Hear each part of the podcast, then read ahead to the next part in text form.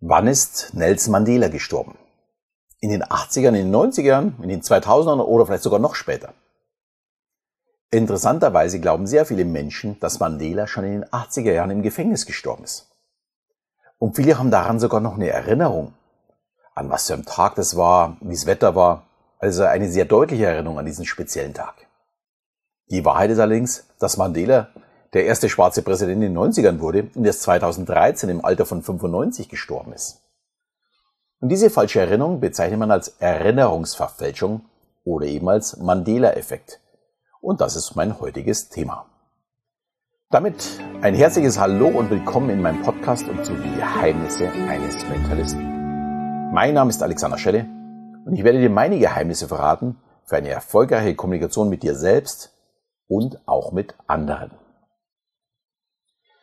Ja, die Erinnerungsverfälschung wird schon seit ja, fast 150 Jahren immer wieder erforscht. Und es besteht dabei ja auch keine Absicht, sich falsch zu erinnern, sondern dies passiert unabsichtlich und kann natürlich ein großes Problem sein für Menschen, die am Ende ja in der Psychiatrie enden oder auch vor Gericht, wenn Zeugen unterschiedliche Wahrnehmungen vom Tat, äh, Tatgeschehen haben. Was soll denn dann der Richter auch glauben? Und die Ursache dafür können beispielsweise Suggestionen sein. Da denkt man vielleicht zuerst an die Hypnose, aber Suggestionen können auch ja, von äußeren Einflüssen kommen oder auch unter Stress erfolgen. Oder man ist so erschöpft, dass man das Gesagte nicht mehr bewertet, sondern nur noch akzeptiert. Und natürlich auch durch Wiederholung. Umso öfter ich etwas höre, umso mehr werde ich daran glauben. Genauso war es dann auch. Aber nicht nur vor Gericht ist das ein Problem, sondern auch bei suggestiven äh, Geschichten äh, von Therapeuten. Irgendwann wird alles zu unserer Wahrheit. Egal wie absurd es für die Außenstehende äh, sind, ist. Nochmal. Aber nicht nur vor Gericht ist das ein Problem, sondern auch bei suggestiven Geschichten von Therapeuten. Irgendwann wird alles zu unserer Wahrheit. Egal wie absurd es für Außenstehende ist. Du erinnerst dich vielleicht noch an die Landkarte, die nicht der Landschaft entspricht. Die Realität ist was anderes als die wahrgenommene Realität. Ein Effekt, wie es ablaufen kann, wäre beispielsweise Priming. Ich hatte es ja auch schon hier in meinem Podcast besprochen.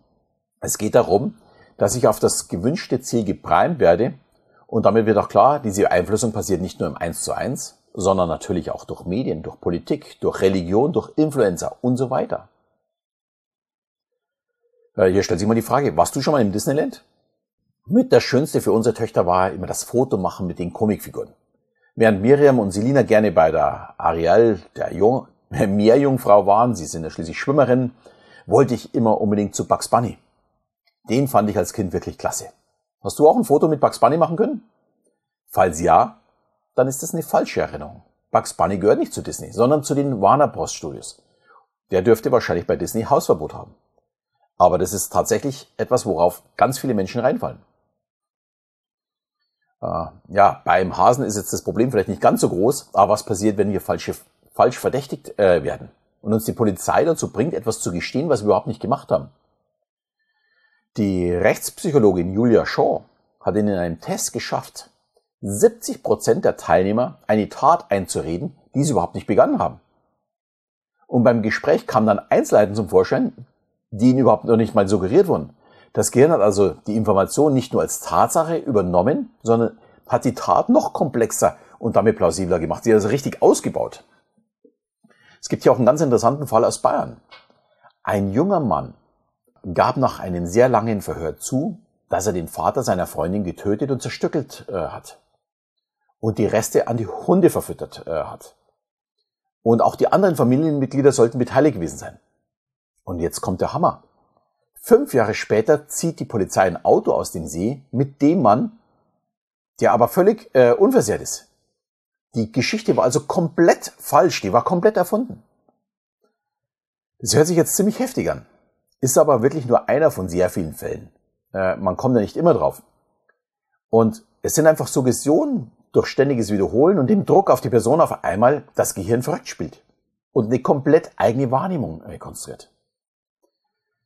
Ich denke, ihr merkt wahrscheinlich auch gleich den Zusammenhang mit dem Confirmation Bias von letzter Woche. Irgendwann wird alles in irgendeiner Form zu unserer Realität. Und das betrifft halt nun mal uns alle. Die Rechtspsychologin Julia Schor hat es auch sehr, sehr schön erklärt. In einem Beitrag, den haben wir auf YouTube gesehen von ihr. Äh, sie hat einen Vergleich gezogen zu einer Wikipedia-Seite. Diese Wikipedia-Seite kann ja jeder verändern. Die kann ich verändern, aber auch jeder andere. Und so ist es auch mit unserem Gehirn.